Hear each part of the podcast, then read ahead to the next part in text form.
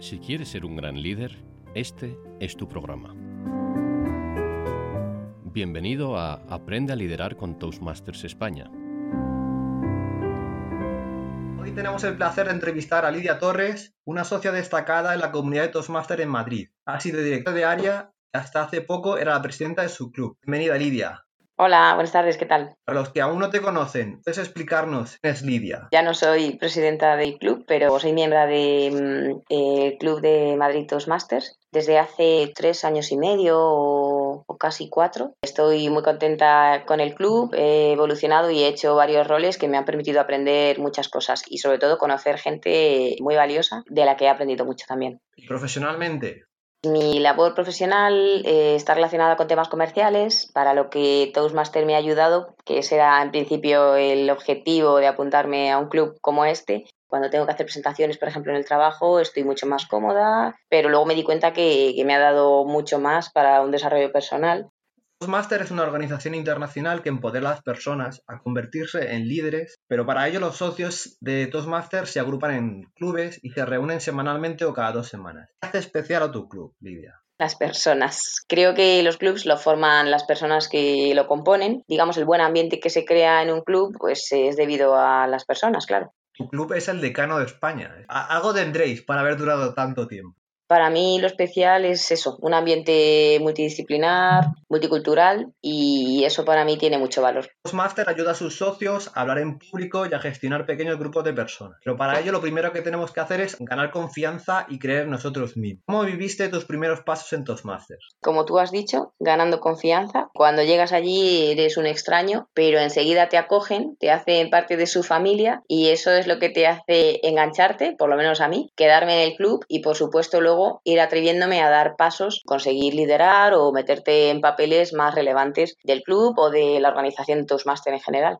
En mi caso yo vi un salto entre la tercera y la cuarta charla. ¿Tú te acuerdas cómo ibas ganando más confianza? Sí, el primer speech, el icebreaker, fue muy mejorable, por supuesto, y la segunda charla ya fue algo un poco más decente. Uno de los consejos que he aprendido de alguien del club, alguien veterano del club que me dio, es que todos los días participase y hiciera algún rol. Y esto fue algo clave porque haciendo todos los días algo, digamos que vas perdiendo el miedo y salir al escenario. Y después creo que lo que más me impulsó, aunque parezca algo más banal, fue que me dieran la oportunidad de ser parte del board, ser Sergeant at Arms. De esa manera, tuve la oportunidad de salir cada día que había reunión, en, en el inicio y al final de la reunión, a presentar, a introducir y a romper ese hielo definitivamente de salir al escenario y además de ser parte activa del club, teniendo conocimientos, siendo parte del comité. Y esto llegó un poco de repente porque digamos que se fue la persona que estaba, entré a medias del curso de la temporada de Toastmaster. Para mí esta oportunidad que me dio el presidente de su momento, Santi, fue lo que me hizo saltar y ganar mucha más confianza para ya involucrarme completamente, dar speeches y atreverme a ir a otros clubes y involucrarme completamente en la organización.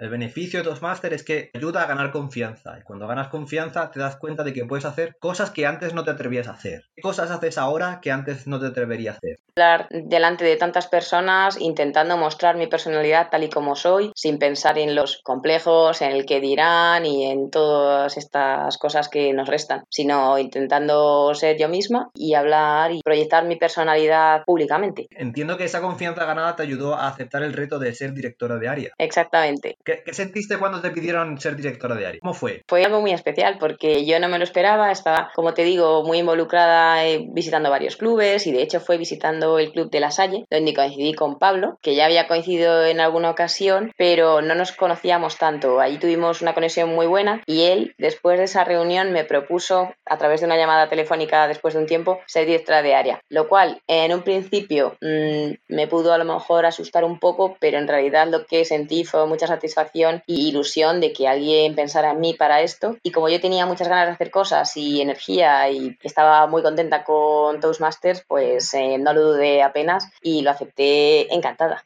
Has sido presidenta del club, directora de área y eso te ayuda a aprender a gestionar un grupo de personas. Me gustaría que explicaras qué has aprendido estos dos últimos años en puestos de liderazgo de Toastmasters. Para mí el liderazgo es algo complicado y un gran reto. Como directora de área, que en, la mayoría de los casos lo hacen en orden inverso, normalmente se es presidente antes de director de área. En mi caso fue al revés. Como directora de área sí que aprendí a tener que hacer cosas con, en la mayoría de los casos, con gente maravillosa estupenda, muy proactiva, que te ayuda a llevar a cabo tus acciones o todo lo que tengas que hacer, pero realmente también hay algunas personas con las que, bueno, pues la empatía a lo mejor no es tan grande y yo lo que aprendí como director de área sobre todo fue esto, a gestionar, aún no teniendo una empatía tan buena, gestionar eh, estas cosas, ¿no? Eh, presentarme en clubs que no conocía a todo el mundo, intentar hacerlo lo mejor posible y, gestionar eso, el no, pues no caer bien a todo el mundo y enfrentarme a situaciones pues a veces no tan mm, agradables, aunque en la mayoría de los casos eh, suele ser algo fácil, pero bueno, hay circunstancias en las que no es tan fácil a lo mejor. Y como presidenta sí que también he aprendido a gestionar equipos muy distintos, muy diversos de gente, en la que la gente eh, al tener tanta iniciativa realmente es eh, a veces incluso más difícil que cuando la gente es más parada, porque hay gente muy independiente, muy buena profesionalmente, muy capaz, entonces a veces es difícil convencer a gente que ya tiene sus propias ideas de algunas cosas y gestionar equipos muy diversos de gente ha sido complicado, sobre todo en este año de pandemia en el que la desmotivación ha sido un factor constante todo el año. Y gracias a que hemos conseguido retomar las reuniones presenciales, creo que bueno, hemos podido reconducirlo. Pero sobre todo eso, he aprendido a gestionar equipos muy variados de gente. ¿Qué ha sido más difícil? ¿Directora de área o presidenta de club? Lejos de lo que yo pensaba, ser presidenta, porque directora de área quizás no lo pensé tanto, supongo por nuestro gran director de división que fue Pablo, con el que he trabajado de forma súper bien, muy agradable. Todo fue muy llevadero y todo nos lo daba muy bien hecho en el club ha sido más difícil porque me he visto mucho más sola. Eh, aunque he tenido el apoyo, por supuesto, de la directora de área en este año de Patricia, pero no es lo mismo. Tienes tu club en el que te enfrentas completamente y digamos que tienes también más autonomía, precisamente. Pero eso es lo que realmente me ha parecido más difícil, al mismo tiempo más libertad, a veces para meter la pata o para hacerlo bien. Y como directora de área todo estaba más establecido, más organizado y teníamos unas pautas mucho más prefijadas. ¿Has podido poner en práctica estas habilidades en otros ámbitos de la vida? Estoy intentando transmitir sin complejos o dejando atrás todos los comentarios que puedas oír de cualquier persona para intentar hacer en la vida, en cualquier actividad en la que yo eh, me relacione o haga cualquier cosa,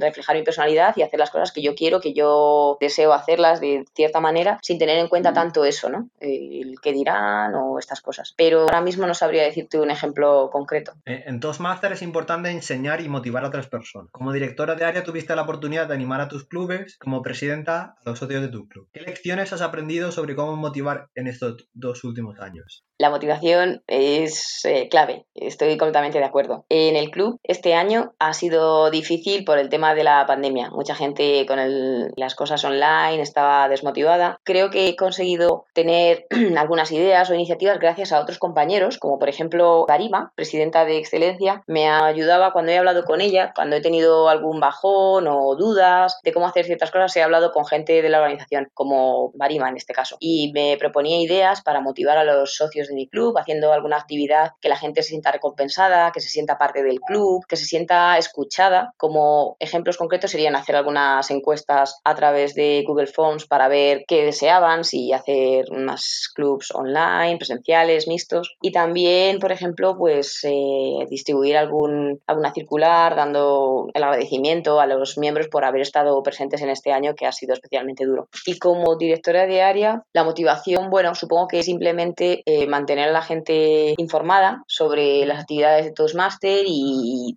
transmitir los valores positivos en los que yo creo que se pueden adquirir mm, participando en las actividades de Toastmaster, como es, por ejemplo, la formación de los coaches, donde yo siempre he aprendido muchísimo y he conocido gente muy valiosa. Esto me lo quedo para siempre y esto es algo que comparto siempre. En mi experiencia en Toastmaster, el mayor valor que yo creo es en la gente, es lo que te aporta eh, la gente que conoces y ahí está donde reside para mí la motivación principal y es lo que yo intentaba transmitir a, a los otros clubes. ¿Ha sido mentora? Sí, este año. ¿Qué tal la experiencia?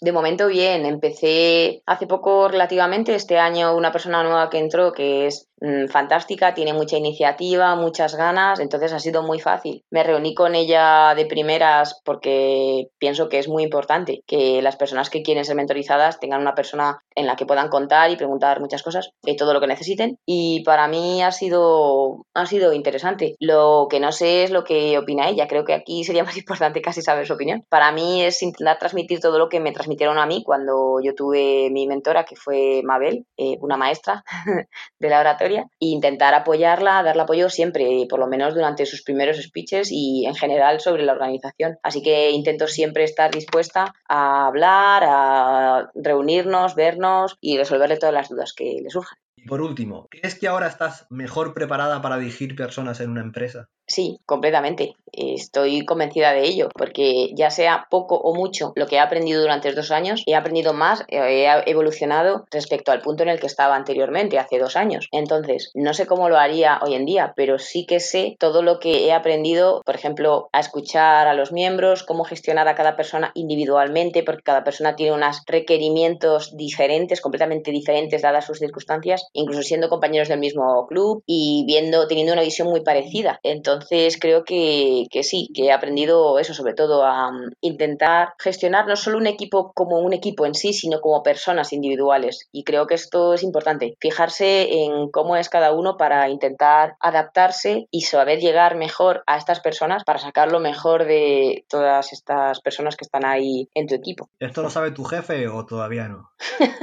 no, no porque yo creo que Toastmasters eh, no aporta mucho en mi día a día, solo a lo mejor en eventos en los que yo me siento más cómoda o a través, bueno, del día a día en el trabajo cuando me relaciono con mis compañeros. Pero yo ahora mismo en mi empresa no lidero un equipo de gente, simplemente estoy en el área comercial eh, llevando mis proyectos individualmente, aunque sí colaboro y trabajo mucho con otros departamentos como el de I+D, el de marketing. Entonces pienso que sí, la interrelación con otros departamentos es buena. He aprendido ciertas cosas, pero no a gestionarlo y mi jefe pues no creo que sepa nada las herramientas que da Toastmaster son tantas que aunque tú creas en, tu trabajo que no, no se refleja, yo creo que sí. Desde la manera que tienes de hablar con tus compañeros o la manera que tienes de escribir o de presentar, yo creo que lo que aprende una persona en Toastmaster se refleja en cualquier momento de la vida.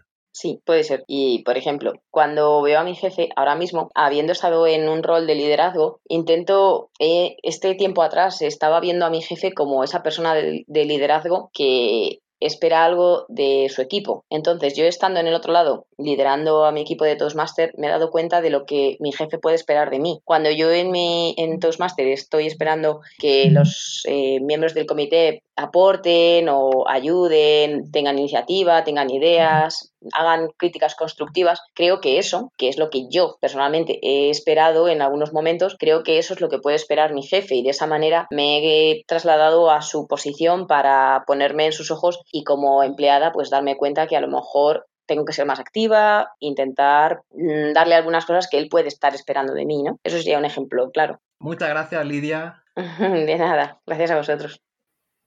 Y con esto doy por acabado el episodio de hoy. Nuestra invitada, Lidia, ha reflexionado sobre su papel de presidenta del club y directora de área y cómo estos dos roles le han servido para convertirse en mejor líder.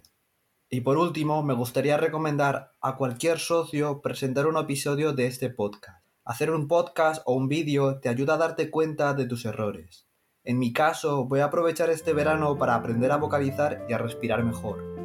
Si quieres colaborar con el podcast, manda un correo a alte.podcast.gmail.com. Nos vemos en el próximo episodio. Hasta luego.